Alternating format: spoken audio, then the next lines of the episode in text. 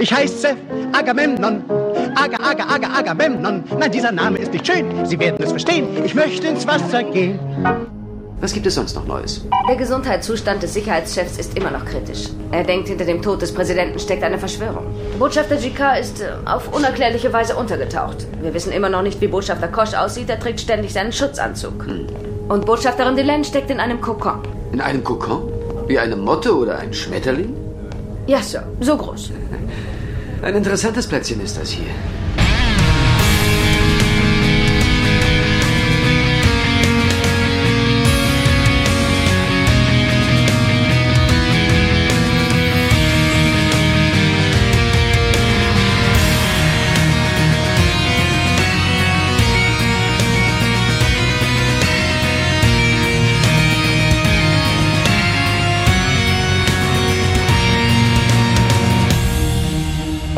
Herzlich willkommen beim Grauen Rat, dem deutschen Babylon 5 Podcast. Wir besprechen heute die erste Folge der zweiten Staffel und begrüßen in Düsseldorf die nackte Frauenbeauftragte Mary. Hallo Felix, schön dich wieder zu hören. Grüße nach Köln in unsere geliebte Nachbarstadt. Ich hoffe, du hast die, das Ende der letzten Staffel noch gut verkraftet. Boah, einigermaßen, ich habe es überlebt. Falls sich irgendjemand wundert, wo Sascha geblieben ist, der wurde auf einen anderen äh, Podcast als Sonderbotschafter abberufen. Wir werden uns dann mal hier weiter mit der zweiten Staffel beschäftigen und ähm, ja, wer kümmert sich um die Stammdaten? Wo ist Raphael? Das Messer ist noch nicht da. Ähm, ich habe auch keine Stammdaten, aber ich kann sagen, dass die zweite Staffel äh, Schatten am Horizont heißt oder Coming of Shadows im Original und natürlich auch wieder eine Folge hat, die genauso heißt und äh, daher ja auch schon relativ spannend anfängt. Hallo? Oh, ey, mir hat jemand das DSL-Kabel durchgeschnitten. Entschuldigung, dass ich zu spät bin. Äh, Felix, was machst denn du hier? Ich? Ähm, ähm, der, der, der, der, Präsident hat mich ähm, ähm, hierher Aha. bestellt. Direkt, ja, so, ähm, soll ich bleiben? wenn, wenn, du dich so schön selber einlädst, dann kannst du auch bleiben. Nicht ich, nicht ich, der Präsident, oder der, also, äh, ist der letzte Wunsch des Präsidenten, bevor er, ähm, ja. Letzte Wünsche soll man nicht abschlagen. Ja. Letzte Wünsche soll man nicht abschlagen. Grüß dich, äh, Felix. oder Felo. Was ist dir lieber, Felo oder Felix? Äh, Felo. Felo, gut. Wunderbar. Ja. Felo, ja.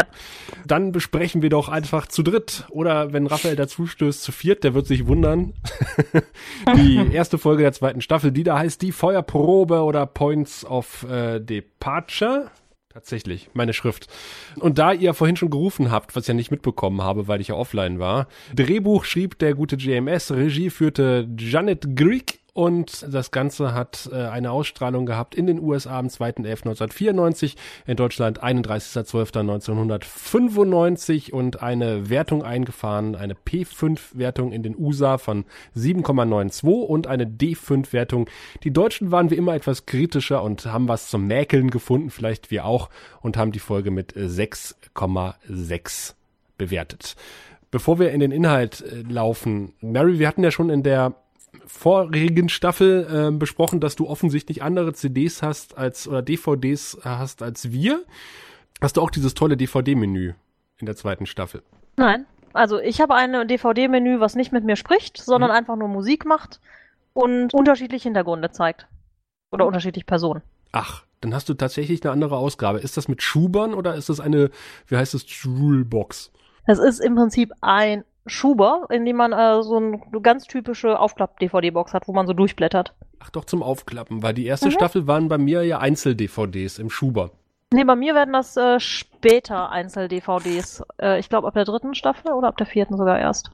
Denn dazu muss ich sagen, zumindest auf meiner DVD ist die Qualität, also die inhaltliche, da wollen wir ja gleich drüber reden, aber die technische Qualität unter aller Kanone. Da sind wir aus der ersten Staffel ja schon einiges negativ gewohnt, aber in der zweiten Staffel geht's mal so richtig die Luzi ab. Die haben das Bild nämlich irgendwie auf 16 zu 9 beschnitten auf meiner Fassung und äh, ah. teilweise da ganze Kindsköpfe und diverse Raumschiffpartien gekappt. Ja. Nee, das ist bei mir nicht. Bei mir auch. Ich habe auch den Schuber mit den einzelnen DVD-Hüllen und äh, das 16 zu 9 Format ist mir auch aufgefallen. Ja. Sieht nett aus. Unangenehm aufgefallen, Ja. auf jeden ja, Fall. genau. Das Menü fand ich irgendwie ganz ansprechend, äh, weil es nicht so überladen war, aber da sind so Soundeffekte, so Feuer-Soundeffekte mit so Raumschiffen und das klingt so wie äh, damals bei Star Trek äh, 25th Anniversary die Soundeffekte so ein bisschen, also als hätte man die aus irgendeinem alten Computerspiel da rein gefrömpelt. Hm. Ja, Ich weiß gar nicht, Wie wie gesagt, wir hatten das Thema ja schon häufiger. Ich habe die DVD-Boxen halt schon ewig und bin damit sehr zufrieden eigentlich. Irgendwann werden sie wahrscheinlich nichts mehr wiedergeben, weil die schon so alt sind, aber bislang geht's. Ja, aber ich finde, gerade äh, jetzt bei der Folge geht's noch, bei der nächsten Folge wird's schlimmer, was die Bildqualität betrifft. Also da haben sie offensichtlich auch wirklich das abgeranzteste Filmrollenmaterial abgetastet, was sie finden konnten. Äh, ich habe nämlich auch mal dann gelesen, dass es tatsächlich VHS-Aufnahmen aus den Original 90er Jahren gab, die schärfer waren als das, was wir auf der DVD präsentiert bekommen haben. Das ist wohl in den 90ern auch schon teilweise in HD ausgestrahlt worden, also was man in den 90ern als HD bezeichnet hat. Ja, aber es ist mir auch zwischendrin schon aufgefallen, dass es manchmal sehr flau und matschig aussieht. Mhm. Noch Also schlimmer als in der ersten Staffel. Äh, wie gesagt, bei der Folge geht's noch, bei der nächsten ist es mir wirklich sehr unangenehm aufgefallen. Ich äh, habe ohnehin in letzter Zeit äh, schon etwas weiter geschaut, die zweite und ich bin auch schon in der dritten Staffel. Da ist mir das ganz oft aufgefallen mit der Bildqualität. Ich habe ich hab die gleichen Schuber gekauft, die sind gerade alle billig bei Amazon für ein paar Euro. Mhm. Und die haben wohl alle dieses Problem mit der Bildqualität. Ja, da merkt man halt, wie liederlich äh, Warner Brothers mit, den, mit dem Material umgegangen ist. Da Mhm. haben wir ja schon darüber berichtet, dass da Ratten dran gefressen haben oder Wasserschäden zu verzeichnen waren an den Filmrollen. Ja, ich muss ganz ehrlich so sagen, schön. dass ich äh, das authentisch finde, dass das Material so schlecht aussieht, weil ich das damals auf einem winzigen Fernseher gesehen habe, den ich mir selber gekauft habe und der, glaube ich, schon durch drei andere Hände gegangen war und schlechtes Bild gehört für mich da irgendwie zu. Aber der war 4 zu 3 und nicht 16 zu 9. Ja, meins ist auch 4 zu 3. Ja, Ich weiß echt nicht, was so DVD-Boxen Also irgendwann müssen wir das DVD mal austauschen. Mach mal ein Foto von deiner DVD-Box. Ich mach mal ein Foto von meiner DVD-Box. Wir verlinken das mal in den Shownotes. Merit, da wollte ich dich dann gleich bei, wenn wir zum Titel kommen, gleich noch was fragen. Wenn du eine ältere DVD-Version hast, wie da bei dir äh, ein ganz bestimmtes Detail aussieht. Da kommen wir Mhm. aber dann, da, da frage ich dann gleich nochmal, nur dass ich es nicht Okay. vergesse. Felo macht's spannend. Wollen wir erstmal zum Ja. Inhalt kommen? Ja, Von- sehr gerne. Du hast dich damit gerade freiwillig gemeldet, Mary. Scheiße. Ja, Moment, Moment, Felo ist doch jetzt, äh, obwohl, nee, Felo ist schon so lange gemein, dabei. äh, weil Felo, das muss man auch dazu sagen, ist irgendwie vor einer halben Stunde zwangsverpflichtet worden, hier mitzumachen und äh, hatte nicht viel Zeit, äh, fast Mary-like sozusagen, sich vorzubereiten. Und, und Raphael lungert oben noch im Mumbleflur rum und traut sich nicht richtig rein, zu Recht. Wahrscheinlich, weil er befürchtet, gleich den Inhalt zusammenfassen zu müssen. Ja, dann fasse ich das so mal ganz schnell zusammen. Im Prinzip beginnt das Ganze auf einem ganz anderen Raumschiff, nicht auf unserer äh, geliebten Raumstation Babylon 5, sondern auf der Agamemnon, wo wir einen Captain Sheridan kennenlernen, der relativ schnell damit konfrontiert wird, dass er jetzt einen neuen Job hat. Und genau dieser Captain Sheridan taucht dann kurze Zeit später auf Babylon 5 als neuer Commander auf und wir erfahren, dass Commander Sinclair abberufen wurde. Zeitgleich äh, geht es um einen, ja, abtrünnigen Mimbari-Kreuzer, der wohl auch dadurch, dass Sheridan der einzige ist, der jemals einen Mimbari-Kreuzer zerlegt hat, auf den Plan gerufen wird und der überhaupt nicht davon angetan ist, dass Menschen und Mimbari jetzt so freundlich miteinander umgehen. Nähert sich der Station und auch ein Mimbari-Verräter läuft auf der Station herum und versucht auch einen Angriff gegen die Len durchzuführen, die immer noch in ihrem Kokonwald. Garibaldi liegt noch im Koma, Jakar wird vermisst, Londo regt sich auf, dass keiner ihn ernst nimmt. Und hauptsächlich geht es in der Folge eigentlich wirklich um die Einführung der Figur Sheridan, um seine Vergangenheit als Starkiller, wie man ihn äh, auf beiden Seiten ehrfürchtig oder auch hasserfüllt nennt. Und wie schnell er, ja, im Gegensatz zum gewissen Sicherheitschef, äh, rauskriegt, worum es nämlich den Abtrünnigen geht. Die wollen nämlich den Angriff provozieren. Als die Tragati auftaucht, feuert die nämlich nicht, sondern schickt nur ihre Jäger los und dann sagt er, nein, greift nicht an und das tun sie auch nicht. Und äh, am Ende des Tages zerschlägt sich die Tragati. Sheridan hält noch eine wunderbare Im wahrsten Glücksrede vor leerem Publikum, also ohne Publikum und das war's mehr oder weniger. Mhm. Und nichts aus dem aus der vorherigen Folge wurde aufgelöst. Richtig, weil alle noch da liegen und Das war mein Cliffhanger, oder? ein großartiger Cliffhanger. Guten Abend. Hallo, lieber Raphael. Oh, hallo. Jetzt weiß ich doch endlich, worum es in der Folge geht. ich bin noch nicht dazu gekommen, sie zu gucken, aber ich dachte, ich sag mal Hallo. Hallo. Hallo. Das ist eigentlich Nee. die Zusammenfassung von einer ganz anderen Folge, die ich jetzt gerade erzählt habe. Nur um dich reinzulegen. Ach so. Ja. Dann, dann bin ich verwirrt. Äh, Raphael, als du nicht da warst, haben wir uns über die äh, DVDs äh, unterhalten. Das kannst du aber vielleicht mal nachhören. Weil, Äh, Ja, das ist äh, gar nicht so verkehrt. Haben wir denn die bessere Ausgabe? fürchte nein. Also ich habe die 16 zu 9 Ausgabe. Ja, ich auch. Es gibt, es gibt eine nicht 16 zu 9 Karin Ausgabe. behauptet steif und fest, äh, ihr Bild wäre äh, 4 zu 3. Aber das Was? kann auch einfach an mir liegen. Und manchmal sind in meiner Welt ja Sachen anders. Moment, ich schreibe das auf meine Hausregeln dazu. Meine Welt ist 4 zu 3. Das sind die Scheuklappen. Wenn man die so ein bisschen zur Seite klappt, dann sieht man auch die äußeren Ränder des Bildschirms. Dann sieht man, mit wem Garibaldi da redet. Oder auch nicht in der Folge. Nein, aber ich, äh, es gab den umgekehrten Fall tatsächlich, dass ein uns allen bekannter Doctor Who-Fan mal sagte, nee, die alten Folgen wären bei ihm auch 16 zu 9. Und da sagt jemand, das kann nicht sein, da wird oben und unten was abgeschnitten. Nein, da wird nichts abgeschnitten. Und irgendwann postete er ein Bild äh, von eben seinem Fernseher, in dem halt alle ziemlich dick aussahen. äh, ihm wäre es aber nie aufgefallen. Vielleicht ist es da genau der Äh, das umgekehrte kann sein, Fall. das würde ich nicht ausschließen. Sind alle sehr schlank auf Babylon 5, also in deinem Babylon 5. Alles nur schöne Menschen, ja. Das ist, also, äh, das weiß ich mal entschieden von mir. Aber wenn bei dir Garibaldi nicht so aussieht, als würde er täglich drei Burger verdrücken, dann könnte an der Sache was dran sein. Hm. Du meinst nur daran liegt es, dass ich Garibaldi mal so toll fand. Interessante These. Der Mann ist so schön schlank. Und dann das erste So Mal schlanke 16 zu 9 Menschen habe ich noch nie gesehen. Das Positive ist, dass kein automatisches äh, Video startet, sobald man die DVD einlegt. Das haben sie sich geschenkt. Wenigstens ein Positivpunkt.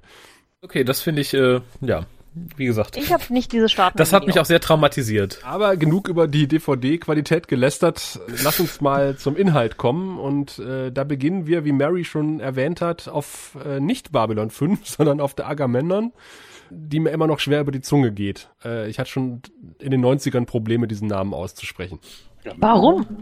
Ich weiß es nicht. Hast du in griechischer Mythologie nicht aufgepasst? Aga, Aga, Agamemnon. Das hat doch Agamemnon. Der, ist das nicht, nicht- äh, von Heinz Erhardt? Aga, Aga, Agamemnon? Da gibt's doch ein schönes Lied. Doch. Hätte man auch Apollo nennen können. Oder sowas. Das Apollo gibt's so doch auch, schön. oder war das nur bei Battlestar? Ich glaube, die gibt's auch. Ich finde Agamemnon ein wunderschöner Name. Ganz ehrlich, ich habe da auch keine Probleme. Ja, ich äh, Agamemnon. werde öfter noch drüber stolpern im Laufe der Folge und im Laufe der Serie. Ähm, hab ich bitte da um Nachsicht. Aber ich äh, habe auch äh, festgestellt mit, mit großem Vergnügen, während der Szenen auf der Agamemnon habe ich quasi Kulissen gezählt, die mir bekannt vorkamen aus Babylon 5. da haben sie ganz schön recycelt. Ach, deswegen kam mir das gerade alles so vertraut vor. Ich dachte, es lag daran, dass ich das schon mal gesehen hatte. Ich finde das übrigens ganz toll, wie Sheridan in dem Sessel da sitzt, sich zur Kamera dreht und dann hat man diese ganzen bunten Lichter überall. Da fehlt noch dieses die- parallel verlaufende Teil, was immer hin und her äh, leuchtet. Was irgendwie als äh, Set oder als Kulisse in, glaube ich, 98.000 Science-Fiction-Filmen benutzt wurde.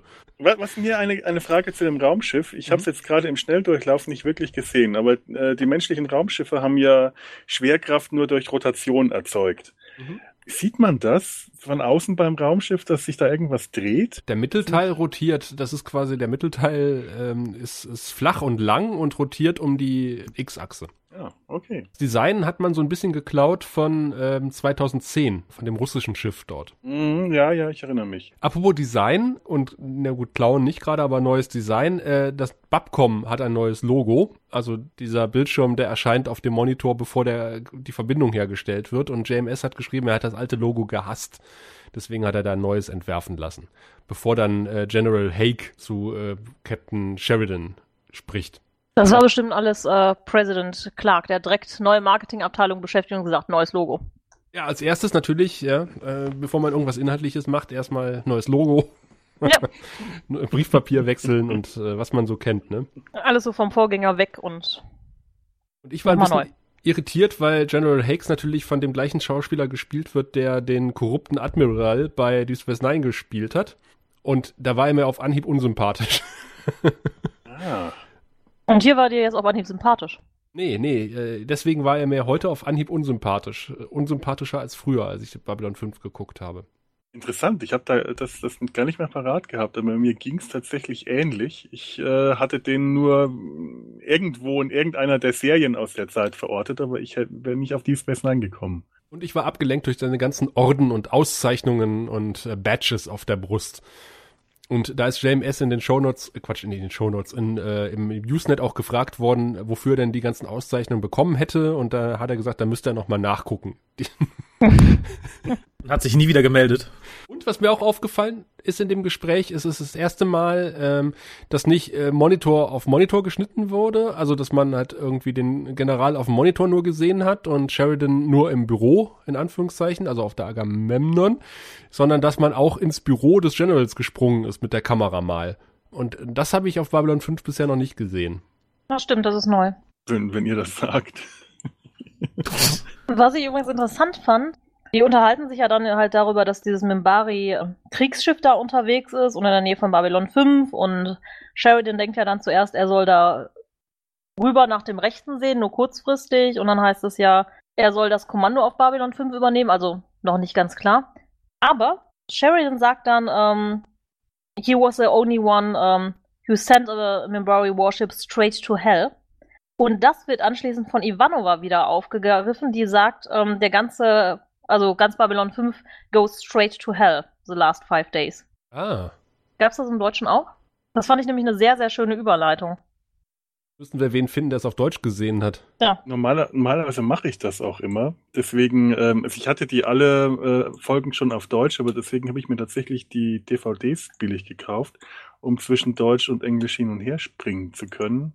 Dummerweise habe ich das jetzt in der kurzen Zeit nicht mehr geschafft. Moment.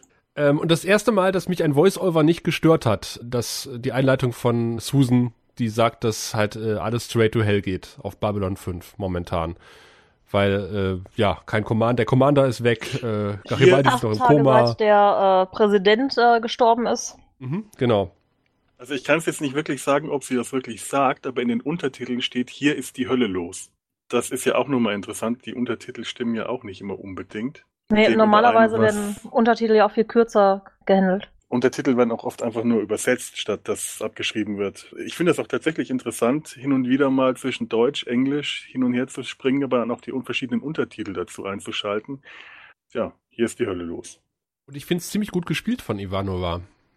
Also man merkt ja die genervte Verzweiflung so ein bisschen an und äh, wieder mal eine schöne Aufzugszene, wo sie mit wild gestikulierenden Aliens im Aufzug verschwindet und äh, die Aufzugstür öffnet sich wieder und die Aliens stehen da und äh, wagen keinen Mucks und Susan staucht sie zusammen. das ist herrlich, dieses ja. Bild. Das ist so schön in Szene gesetzt, wie sie auf der einen Seite steht und die Aliens alle eingeschüchtert auf der anderen Seite. Ganz großartig. Also sie nehmen ja auch viel mehr Platz im Bild ein. Das ist echt toll. Und kaum ist sie raus, ist erstmal eine Sekunde lang betretenes Schweigen und dann fangen sie wieder an zu streiten. Mhm. das ist billiger Slapstick, aber ich finde ihn toll. Und dann danach wird ja direkt einmal kurz zu Garibaldi geschwenkt, wo gesagt wird, der schläft immer noch, beziehungsweise wacht nicht auf. Die Len weiß man auch nicht so richtig, was passiert ist, um die ganze Situation nochmal so ein bisschen zu zeigen, wie äh, hoffnungslos man Babylon 5 eigentlich in der letzten Staffel verlassen hat. Ja, ist auch ein bisschen Exposition natürlich dabei für die Leute, die neu dazugekommen sind mit äh, vielleicht Bruce Brooks Leitner in der zweiten Staffel und gesagt haben, die äh, gucken sich die Serie deswegen mal an. Deswegen gibt's eine kurze Einführung als Voice-Over, aber wie gesagt, in dem Fall hat es mich nicht gestört. Ich vermute auch einfach mal von einer Staffel zur anderen. Also wir können das ja in einem Rutsch durchschauen, aber da war ja dazwischen, äh, als es im Fernsehen lief, noch etwas Leerlauf. Da nehme ich einfach mal an, dass man den, die Zusammenfassung einfach äh, gedacht hat, man braucht das, weil sich die Leute nicht mehr erinnern, wie es was vor, vor einem Jahr passiert ist, als sie die äh, letzte Folge gesehen hatten. Ja, das stimmt. Das war früher, glaube ich, insgesamt noch mehr Gang und Gäbe, dass man mhm. noch mal kurz zusammengefasst hat. Und das war letzte Staffel los. Und was dann kommt, worauf ich mich persönlich ja sehr gefreut habe, das äh, neue Intro. Ja. Also ich mochte ja das Intro zur ersten Staffel, das fand ich okay, aber das zur zweiten liebe ich wirklich schon. Also ich liebe danach alle, die es kommen, aber das ist echt toll. Mit der Station im Dunkeln, wo die Lichter langsam angehen, sehr schön.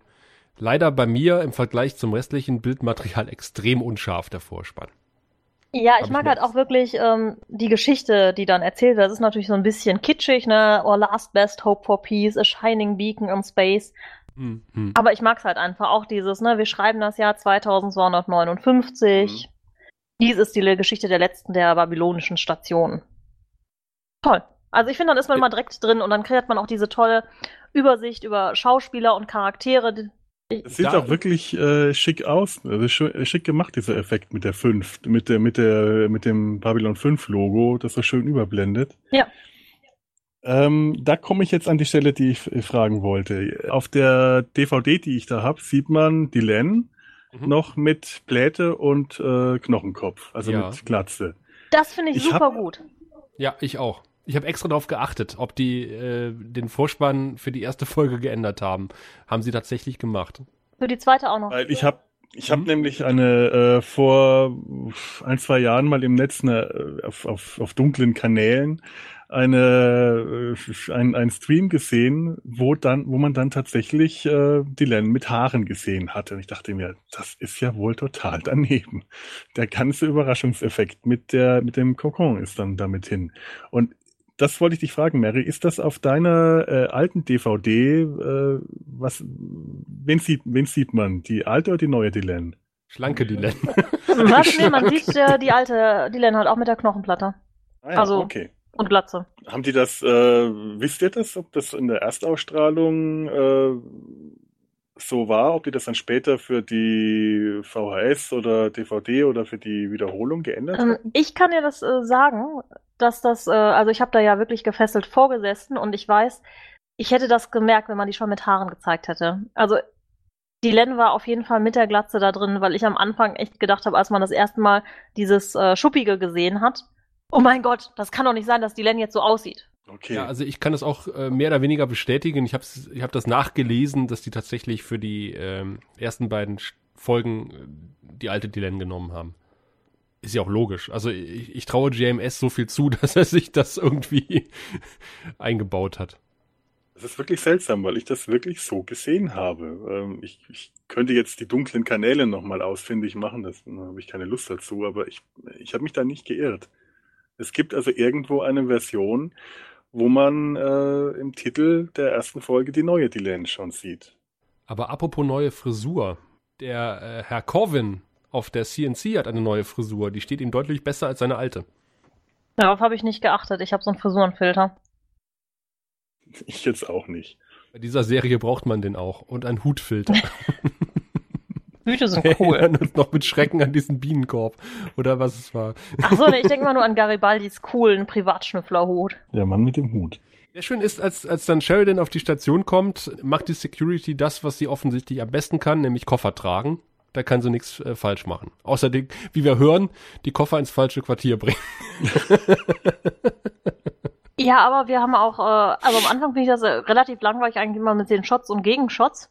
Aber eigentlich finde ich eine schon ganz schöne Geschichte, dass Ivan mal sagt, so, ne, wir bekommen jetzt hier einen neuen Captain und überhaupt und es muss jetzt schnell gehen und ach, der ist übrigens schon an Bord. So der klassische Ja. Fauxpas. Genau, und dann rennt Ja, sie runter und begrüßt schön. ihn. Mhm.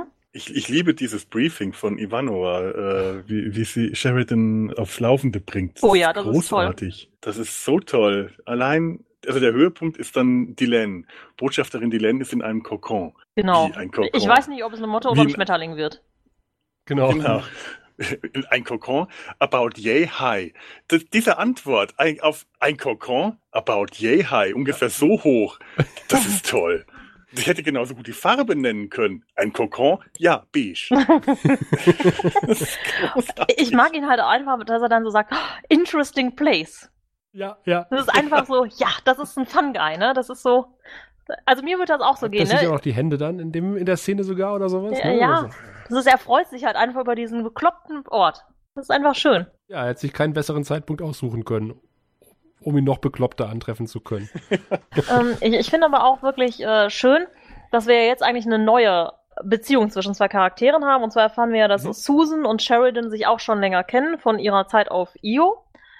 Und dass Susan Sheridan sehr schätzt. Wir hatten ja vorher immer diese Beziehung Sinclair und Garibaldi und jetzt haben wir halt Susan und Sheridan. Und das finde ich ganz gut, weil, und wir merken natürlich direkt irgendwie, also es wird eine Runde militärischer, weil Susan kommt ja auch aus dieser sehr militärischen Familie irgendwie Mhm. und Sheridan hat halt auch die und die Geschichten und der wurde halt nicht einfach von Mimbaris dann als irgendein Raumpilot eingesammelt und mal untersucht, sondern das ist derjenige, der ein Mimbari Schlachtschiff zerstört halt als einziger Mensch. Ist ja, schon eine mutige Entscheidung, aber ich finde das auch sehr schön. Also äh, diese Harmonie in der ersten Staffel oder diese, ja, nicht, man kann nicht Harmonie sagen, aber dieses äh, Sinclair, der Auserwählte, da ist mir doch Sheridan, der, der sofort bei den Mimbari aneckt und anstößt, eigentlich sehr viel lieber. Vor allem, was man hier eigentlich merkt, ist ja, hier wird auch schon ganz viel vorbereitet.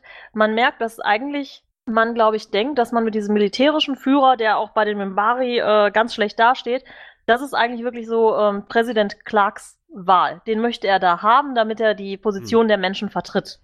Also ein harter Hund. Ja, genau. Moment, hat den Präsident Clark äh, bestimmt oder war es nicht noch sein Vorgänger, äh, der, der tote Präsident? Ähm, das war zwar der Wunsch Kandidaten des äh, Verstorbenen, Santiago, aber für mich passt das halt auch wirklich in diese ähm, Präsident Clark-Schiene rein. Und ich finde übrigens, das Quartier, finde ich, ist schon ganz furchtbar eingerichtet. Also, wer äh, hat denn so ein leeres, also ich finde erstmal gut, dass er nicht in diesem Hochzeitsantragsquartier gelandet ist, aber wer hat denn auf seine Regale schon so Dreiecksgegenstände gepackt und ein merkwürdiger kleiner Wasserkocher steht in der einen Ecke mit blauer Flüssigkeit? Da ist da immer vorher noch Die so blaue Flüssigkeit, die verfolgt uns. Mhm. ich meine, ist da schon mal vorher immer so ein Innenarchitekt, oh, wir bekommen gleich einen neuen Captain, ich stelle hier schon mal ein paar komische Dinge auf. Dreiecke müssen dazugehören. Ja, stell dir vor, da hinge noch das äh, große Sinclair-Schild von was Sinclair ja. aufgehängt hat. Sinclair Airlines aber oder was Es scheint ja nicht wirklich äh, das gleiche Quartier hm. zu sein. Es sieht ja anders aus. Aber dieses furchtbare Bild mit dieser komischen Brücke oder so, die dann teilweise auch hinter Sheridan hängt, da denkt mir so, wer hat das aufgehängt?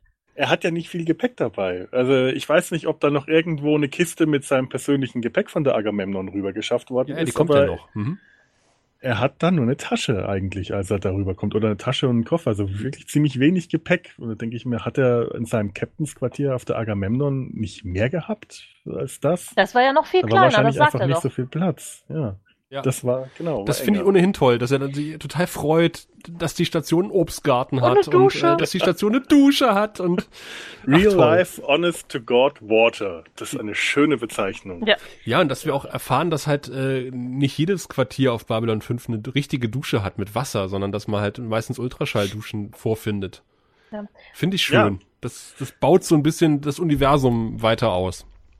Ja, überhaupt so Kleinigkeiten. Auch, dass er sich über das Obst freut, dass er mhm. sich über die Orangen freut. Das macht die Weltraumfahrt auch so ein bisschen realistischer wieder, weil sowas kannst du auf einer großen Station anbauen, wo du Obstgärten hast, aber auf einem Raumschiff hast du kein Obst. Und da hast du auch keine Möglichkeit, irgendwoher Obst zu kriegen. Also gibt's einfach kein Obst. Stauraum ist wichtig, da gibt's dann nur Trockenfutter und kein frisches Obst. Ich finde das ja, toll. Ja, das ist halt auch wieder der. Das ist ein schönes. Wir hatten ja nicht. dann kommt ja auch schon der überartikulierende Minbari auf die Station. Ja, äh, darf ich noch einmal kurz was sagen? Ich finde ja. halt, äh, es macht Susan, also erstmal wirkt Sheridan vom ersten Moment an mega sympathisch und äh, jeder, der Sinclair bis zu diesem Moment vermisst hat, wird eigentlich direkt versöhnt. Und dass Susan direkt sagt, I'm very happy to see you, das nimmt einen mhm. auch schon für ihn ein, weil Susan kann ja eigentlich niemanden leiden. Ja, stimmt eigentlich. Und da ist sie relativ locker und entspannt ja. in seiner Gegenwart. Und er spricht ja direkt seine Good Luck Speech äh, an, die er gleich halten muss, in, beziehungsweise in den ersten 24 Stunden. Ja. Genau, und dann Ob er dazu kommen wird. Hm. Und da habe ich aufgeschrieben, dass er extrem überartikuliert. Das scheint aber irgendwie eine Minbari-Krankheit zu sein. Das hatte ja Drahl ja auch. Der hat ja auch so dieses Melodramatische ja. und, und jede Silbe betont und äh, noch ein rollendes R mit rein und keine Ahnung was. Und das hat hier äh, Kalain oder Kalan auch genauso. Und mir ist sein Bart aufgefallen. Wir hatten zwar schon mal einen bärtigen Minbari, was natürlich die Frage aufwirft. Wollte ähm, ich auch sagen. Der äh, Bart. Äh, warum ähm, haben Minbari Haare am Kinn, aber nicht auf dem Kopf? Das ist Evolution. mir auch, das ist das Erste, was ich gedacht habe. Nein, einfach ein Schauspieler, der keine Lust hatte, sich zu rasieren für so eine kleine Rolle. Nee, Mimbari haben ein äh, verstecktes Organ, was schnell unterkühlt, die genau am Kinn. Deshalb gibt es da noch so ein bisschen äh, Bartwuchs. Aber äh, Kopf wird durch äh, Panzer ge, äh, geschützt. Dann wirft das die Frage auf, wo wachsen Mimbari noch überall Haare? Ja, und wo haben sie noch Knochenpanzer? wo sind die Mimbari richtig hart, frage ich euch. Ja, bist du richtig hart, trägst du keinen Bart. So. Ich meine, das mit den Haaren. Ach, Nein. So. Aber es ist ja interessant, es gibt also behaarte Mimbari, die müssen also wissen, was man mit Haaren anstellt, aber scheinbar sind es nur die Männer. Ich meine, wir greifen da jetzt vielleicht ein bisschen Wir haben voraus. noch keine Minbari mit Damenbart gesehen, wenn du darauf hinaus willst. Ja, äh, ich, ich, ich, ich werde jetzt nicht spoilern, was mit Dylan später noch so passiert. Wir, wir wissen das ja alles noch nicht, wir haben keine Ahnung. Aber sie kann ja, sie, sie wird sich ja mit Haaren nicht auskennen können, denn scheinbar können nur männliche Minbari Haare irgendwo im Gesicht haben und mit der Haarpflege bewandert sein.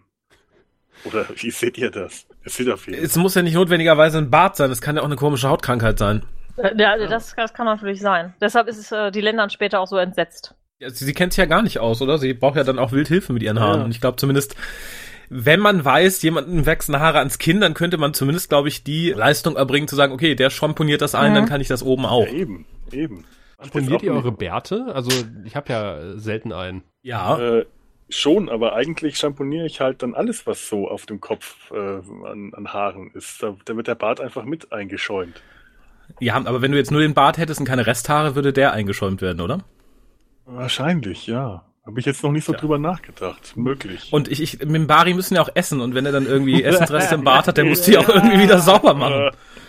Ja, weiß man's auf, der, auf diesem Renegatenschiff wieder die Essgewohnheiten sind.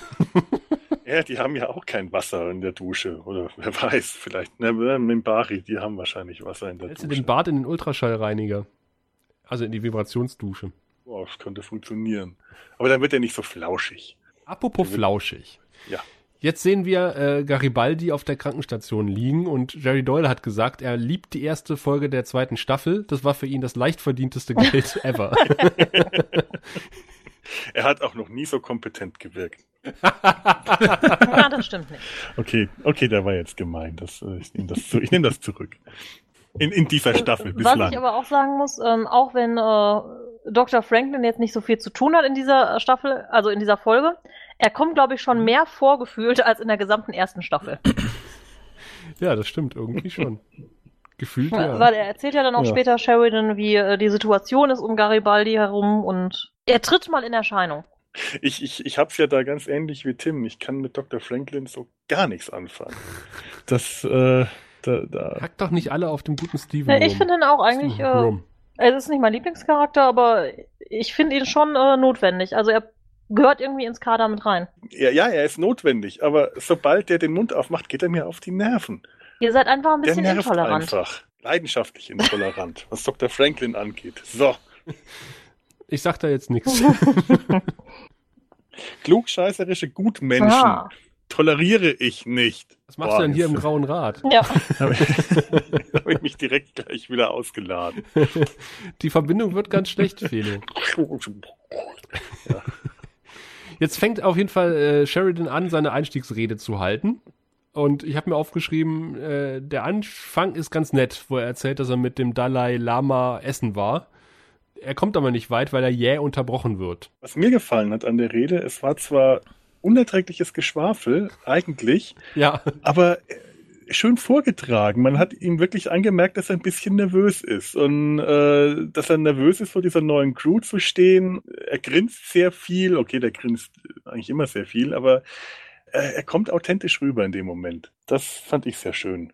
kann ich nur unterstreichen. Ach ja, und der Dalai Lama ähm, dämpft seine Karotten und kocht sie nicht. Das haben wir auch gelernt. und wir lernen, dass der Dalai Lama offensichtlich im 23. Jahrhundert doch Abendbrot verzehrt, was er jetzt nicht macht, weil er nach Mittag nichts mehr isst. Aha. Stand in den Notizen zur Folge drin, unter JMS spricht. Wo ist das also? Ja. Gedämpfte Karotten, jawohl. Jetzt habe ich mir aufgeschrieben, zwei Worte, Security, yeah. Ich, ich, ich nehme an, das war die Szene, in der äh, der Minbari den äh, kompetenten Sicherheitsoffizier trifft. Im wahrsten Sinne des Wortes. Mm, Ich habe äh, Kalein läuft Amok irgendwie geschrieben, aber ich weiß nicht genau warum. Ist das nicht äh, die Szene jetzt, die kommt, in der Kalain ins, ins Quartier von Dylan geht und die Geiselnahme startet?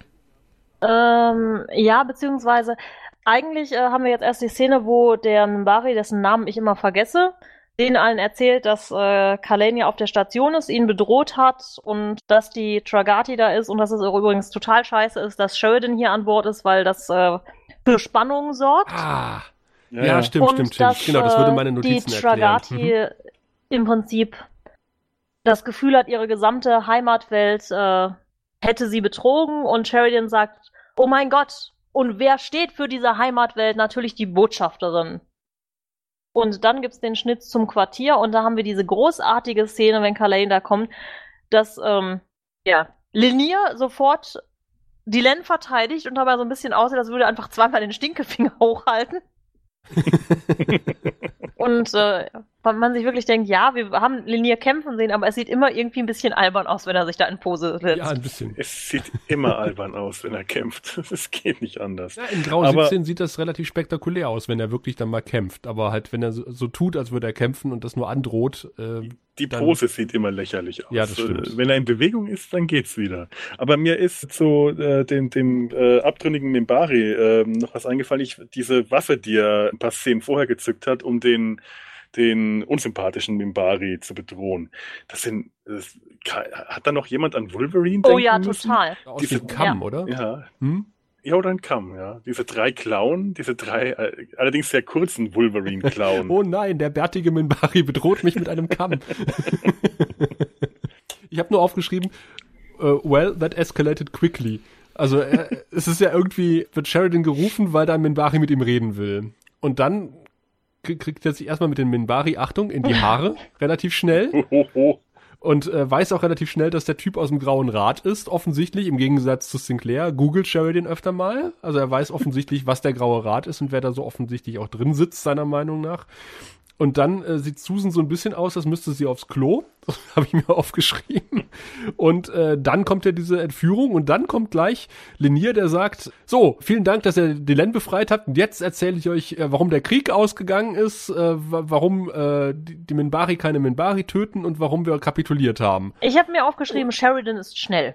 Im Gegensatz zu Sinclair, Ja. Garibaldi und sonstigen auf der Station. Bei Sinclair hätte das, glaube ich, eine halbe Staffel gebraucht, was wir hier in fünf Minuten gesehen Oh, haben. ich finde übrigens diese eine Einstellung, wenn Linier deckt aufkommt, äh, da haben wir auf der einen Seite immer Linier und dann auf der anderen Seite Sheridan und Susan und die stehen irgendwie vor so einem komischen lila Hintergrund. Mhm. Großartig. Das ging auch nur in den 90ern.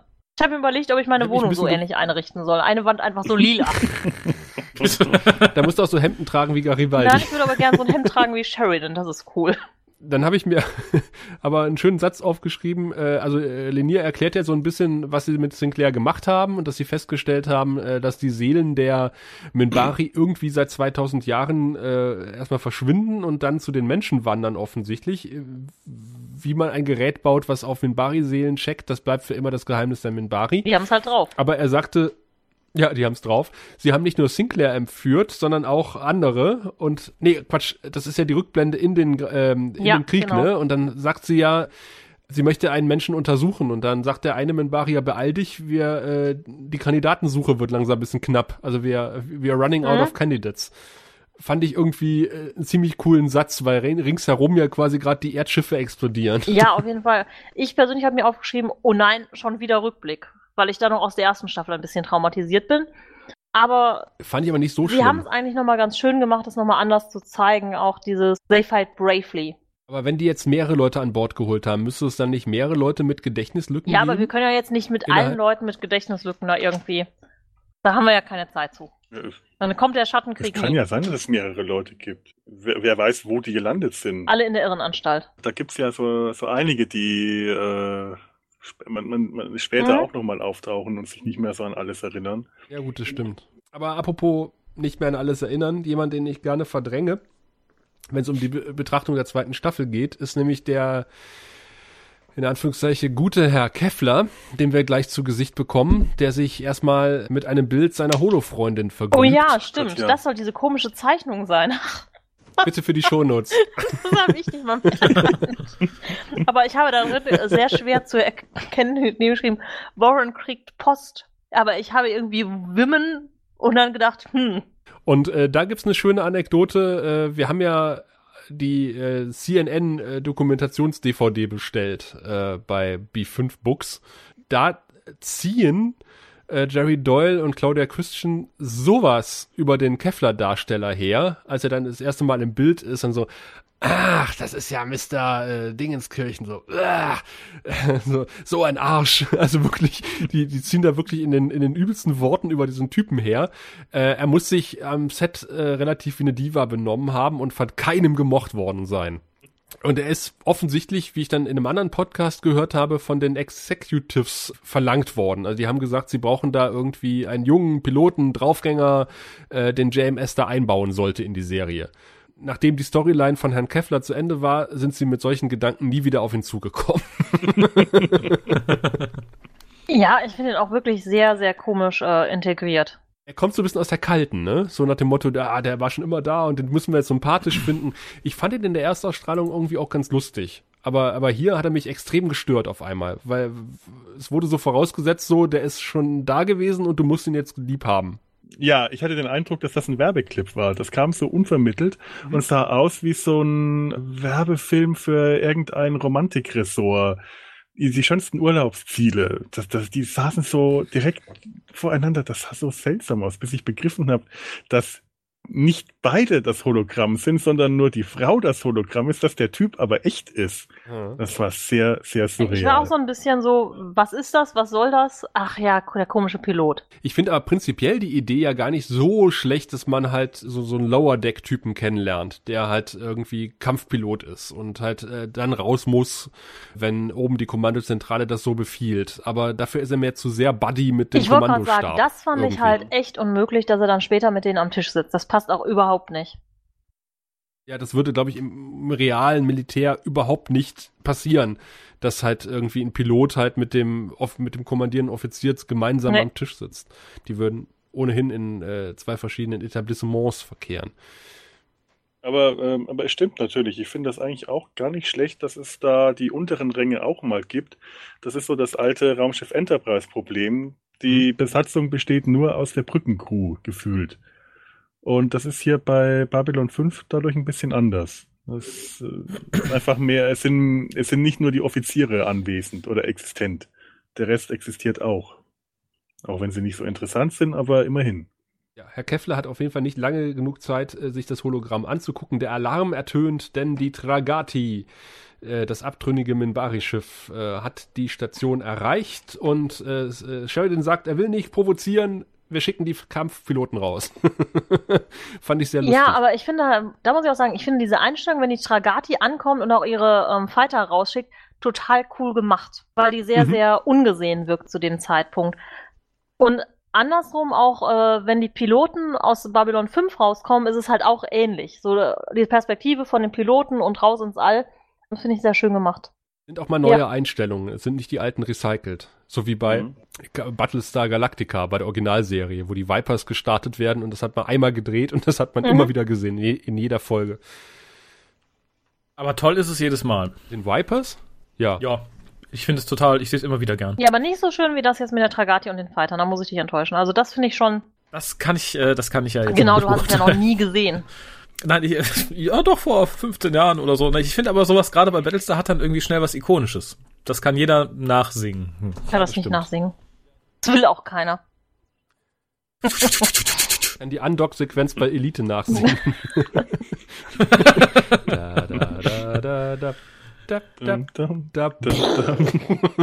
Ich kann das Intro von Zack McCracken summen, aber das will auch keiner. Oh, das kann ich von Maniac Mansion. Wäre was, wäre vielleicht mal was für eine Sondersendung. Summen mit dem grauen Rad. Wir bringen eine CD raus. Ein Live-Quiz. Erkennt ihr dieses Intro? Genau. Aber wir waren bei Babylon 5, Zurück Entschuldigung. zur, zur Raumschlacht, wo man wieder sagen muss, Sheridan ist verdammt schnell, weil er hat sofort gecheckt, scheiße, die wollen angegriffen werden und die werden den Kampf nicht provozieren. Und deshalb sagt er den Mhm. Fightern, nee, egal was passiert, ihr feuert nicht. Und Susan ist da ein bisschen nervös bei. Und ich finde schön, continue to hold, sagt er im Englischen. Also nicht don't shoot oder don't fire, continue to hold fire. Fahrt damit fort, Ja. nicht zu feuern. Schön. Ist so ein bisschen Ja. wie eine Pizza mit ohne. Käse, oder?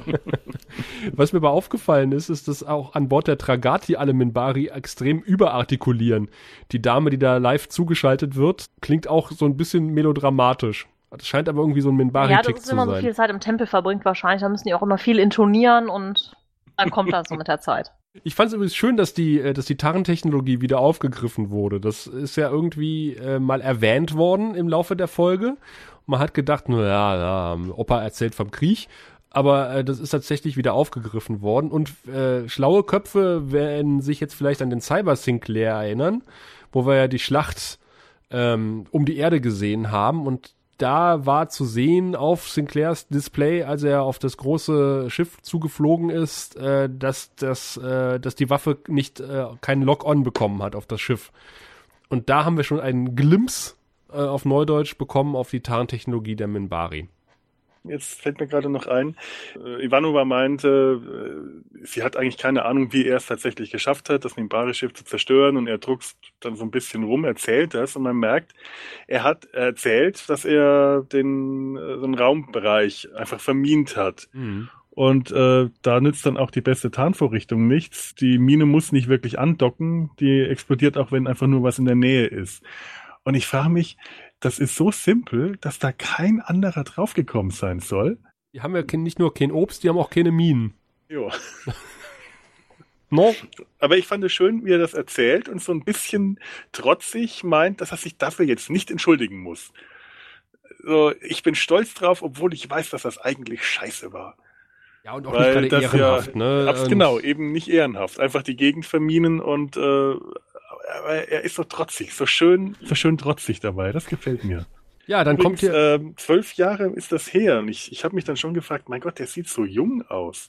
Wie alt war denn der damals? Das ist schon. 20. Ja.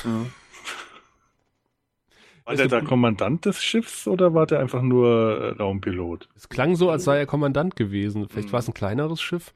Aber ich glaube, im Krieg wird man auch schnell befördert, weil äh, wir haben ja schon Candidates, äh, ne? gehört, die Piloten, die Piloten gehen ja langsam aus.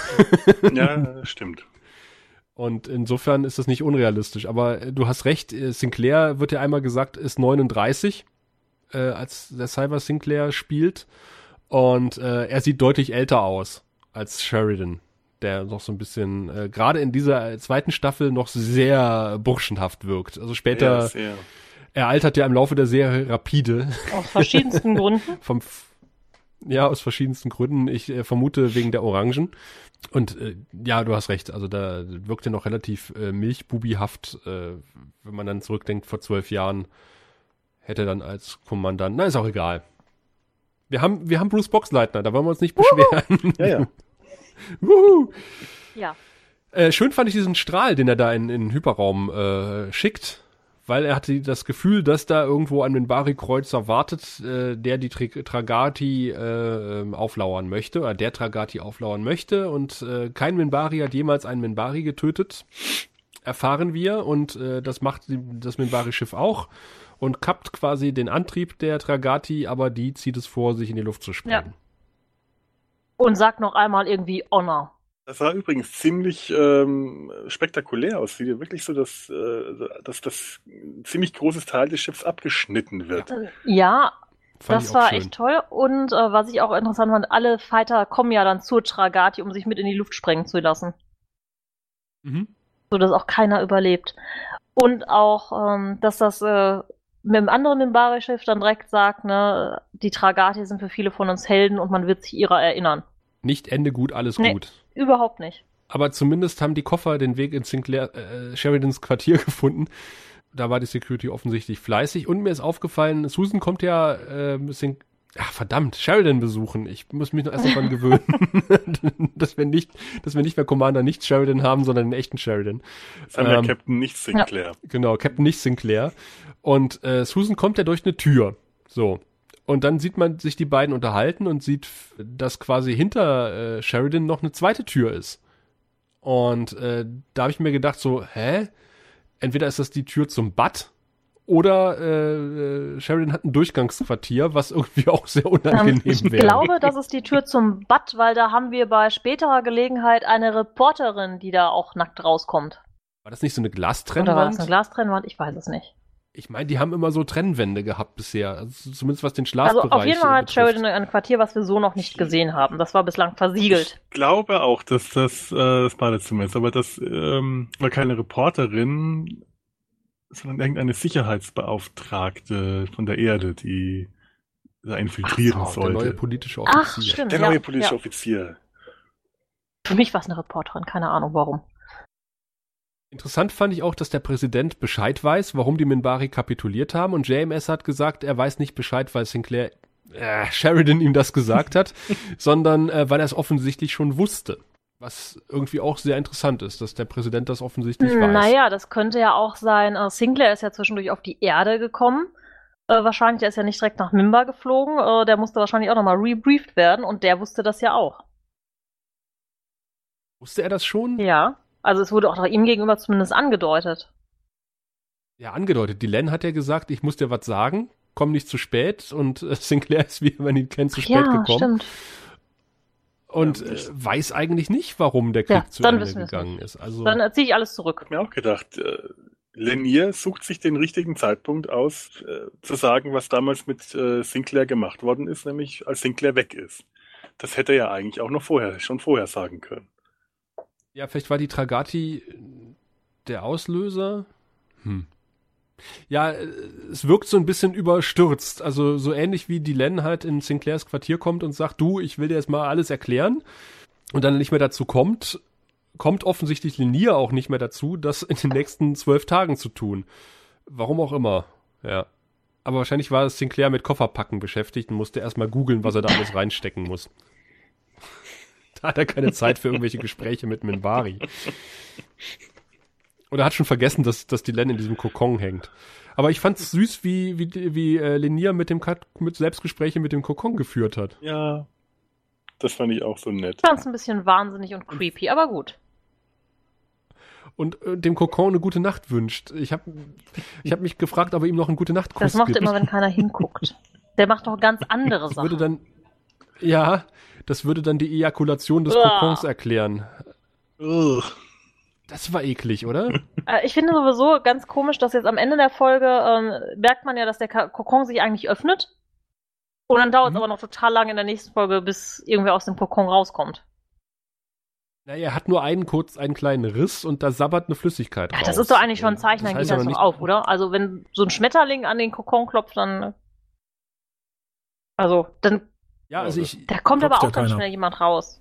Jemand. Ja, also ein Schmetterling im Normalfall. Also, habt ihr das noch nie beobachtet, wenn ein Schmetterling aus Schmetterling. seinem das ist kein Schmetterling, es ist eine Das ist Mimbari. eine Motte, das ist ein Schmetterling. Baut yay high. deswegen musste nie alle Kerzen ausmachen, weil die Len mal reinfliegt.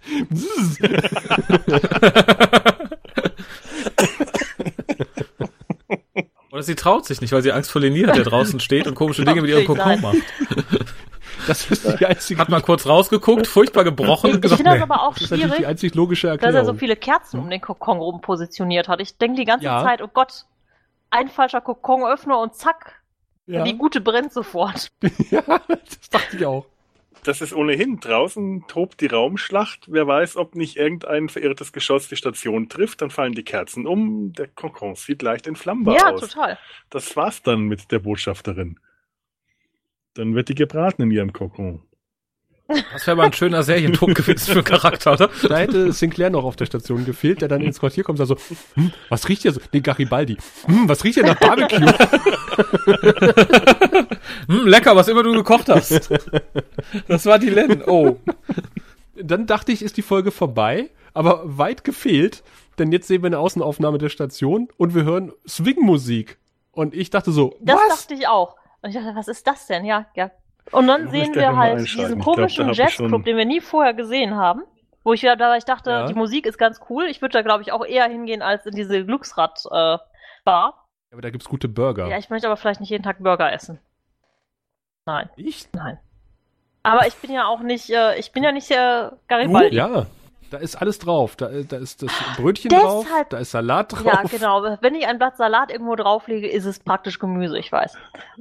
Das ist ja, Das ist genau genommen ein Salat mit Beilage. Ähm, Vielleicht gehen die jetzt auch das erste Mal in diese Bar, weil Garibaldi hat uns immer bestanden, in die Bar mit den Burgern zu gehen. Und jetzt sagt Susan, boah, jetzt können wir endlich mal woanders hin, wo Garibaldi im Koma liegt. genau. Vielleicht mag Garibaldi keine Swing-Musik und äh, deswegen oder Jazzmusik und deswegen gehen, gehen sie denn nie dahin. Es ist das Airhearts übrigens, was äh, laut GMS nur ähm, Erdallianz-Mitgliedern vorbehalten ist und vor allen Dingen von Piloten frequentiert wird. Denn wir sehen ja jetzt äh, tatsächlich den äh, Kevlar als bester Freund von Franklin und Susan am Tisch sitzen und äh, das war das zweite Mal, dass ich was gerufen habe. Was hat er da zu suchen? Nichts vorher gesehen und auf einmal Was? ist er mit denen. Vor allem, es ist ja, Innerhalb von wenigen es ist Minuten. ja auch schon schlimm genug, dass Franklin auf einmal mit Susan am Tisch sitzt. So eine Szene hatten wir nämlich vorher auch nicht. Ja, der hatte gerade Zeit, der Schauspieler. ja, was willst du? Jerry Doyle liegt im Koma. äh, Sinclair ist weg. Äh, hier, Dylan ist im Kokon. Äh, ähm, hier, äh, GK ist irgendwie nicht da. Nier onaniert. Nier hat seine ein, seinen eigenen Handlungsstrang. Äh, und mit, mit Londo und wir sitzt sie bestimmt nicht am Tisch. Da bleibt Ja, nur ja. noch Franklin. Oder halt Corvin. Und, oder Uschi. Du, und du weißt ja nicht, was die drei irgendwie nach Feierabend machen, was uns in der ersten Staffel nicht gezeigt worden ist. Ja, vor allem, wenn sie jetzt dann auch noch so eine Bar einführen, die nur für Erdstreitkräfte äh, ist, dann geht, dann bleibt ja nicht mehr viel übrig, wer da noch mit am Tisch sitzen kann. Aber immerhin hat äh, äh, Susan auch was an. Aber sie hat wieder diese ist ja schon ein Fortschritt. Weil sie sonst immer nackt ist. Ja, das ist ihr Freizeitlook. Also immerhin, ihr Freizeitlook äh, hat sich von ähm, äh, nur durch einen lichten Vorhang bekleidet äh, zu einem offenen Haartragen gewandelt. Das ist ja schon ein Fortschritt. Ja. Und ich habe mir aufgeschrieben, irgendwie mit Ausrufezeichen Hemden. Oh Gott, ja, das von Dr. Franklin ist ja Ich furchtbar. finde die allen Hemden großartig. Vielleicht sammle ich mal solche Hemden und ziehe die dann nie an. Gott. Die, die Stoffe bekommst du doch Gar heute gar Fall. nicht mehr. Wollt ihr euch nicht mal so anziehen? Also wenn ich so ein Hemd hätte wie das von Kevlar, ich würde es mal anziehen, allein weil es irgendwie... Allein, allein um zu zeigen, ich besitze so Wenn etwas. du uns sowas zum nächsten Hörertreffen schneiderst. Nein.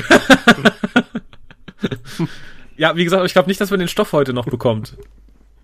Ga- Gab's den jemals? Der ist verbannt. So eine- War das nicht eine Spezialanfertigung? Oder haben die da auch wieder die D- Praktikanten über den afrikanischen Markt in der Nähe geschickt? Das, nee, also ich glaube, sowas trägt keiner in Afrika, oder? Also Franklin vielleicht noch, aber, aber das, was, was, was Kevlar da trägt, das ist doch. Dann können wir uns in unser 90er Jahre Jugendzimmer mit den schwarzen Möbeln setzen und das Hemd tragen und alte VHS-Kassetten gucken. Und ein bisschen weinen über die verlorenen Werte der Und- Vergangenheit. Und Oh ja. C64 spielen. Ja. Ja, auf jeden Fall unterhalten sich ja drüber, dass äh, Sheridan ja noch äh, was zehn Minuten hat, seine Rede zu halten. Und äh, Susan sagt, oh, das ist wahrscheinlich die denkbar ungünstigste Zeit, diese Rede zu halten, denn wir sehen, es, äh, Sheridan steht alleine im CNC und äh, hält seine gar nicht mal so tolle Rede. Aber ich finde cool, dass er es durchzieht. Und sie haben ja sich vorher auch noch darüber unterhalten, dass Sheridan eigentlich ganz cool ist. Also alles getan, um den Captain als neuen Sympathieträger zu etablieren. Und er hat Ja. eine Orange dabei. Aber mal ehrlich, wie fandet ihr die Rede? Sehr amerikanisch. Die, die habe ich nicht jetzt auf dem Plan. Da, äh, da Ich muss ja generell sagen. Es war ein früher Präsident Ja, ja, der Erde, das, der ähm, sagte. Ja, Richtig. Abraham Lincoln. Da war er vorher abgewürgt worden. ich finde, dass äh, Sheridan kann halt immer sehr pathetisch erzählen, da höre ich gerne zu, egal was er erzählt. Und ich finde, dass er später sehr viel geilere Reden hält. Also das ist mit Abstand seine schwächste Rede. Ja, aber Ja. gut, seine erste. Also hält insofern vor- ohne Publikum, muss man also Luft nach oben lassen. Da gab es übrigens auch ein, eine große Diskussion dann in den News-Foren, äh, warum denn CNC äh, bitte leer sei. Und da hat JMS gesagt, naja, hat sich das vorgestellt, dass da alle 34 Stunden oder sowas eine Wartung durchgeführt wird für eine halbe Stunde. Und dann die Aufgabe äh, von anderen Decks übernommen wird. Und deswegen ist da keiner. Das haben wir auch schon mal gesehen in der Serie vorher, in der ersten Staffel, dass das Ding auch ich kann mir das richtig vorstellen, wie. JMS wirklich die, äh, den Zyklus so festgelegt hat, 34 Stunden, hier ist Pause, 34 Stunden, hier ist Pause, dann das ist mit der Folge, ne, das ist ja der Tag in dem Jahr und ah, jetzt wenn wir heute in dieser Folge haben wir genau an der Stelle Pause. Nicht? Echt, ich finde, das klingt wie eine nachträgliche Ausrede, um eine halbwegs nette Szene zu rechtfertigen, aber Immerhin hatte die das mag man sehen, wie man will. Immerhin hätte er das freundlich formuliert und nicht wie in anderen Folgen rumgepumpt in den Kommentaren. Ja, damit geht ja quasi die erste Folge der zweiten Staffel zu Ende und äh, bringt tatsächlich so gut wie keine Auflösung von Chrysalis. Aber das macht nichts, das hat Sheridan. Und ich muss sagen, ich bin ein großer Fan Ja. dieser Charaktereinführung. Wenn man bedenkt, dass die Folge ursprünglich den Titel trug Chrysalis Part 2.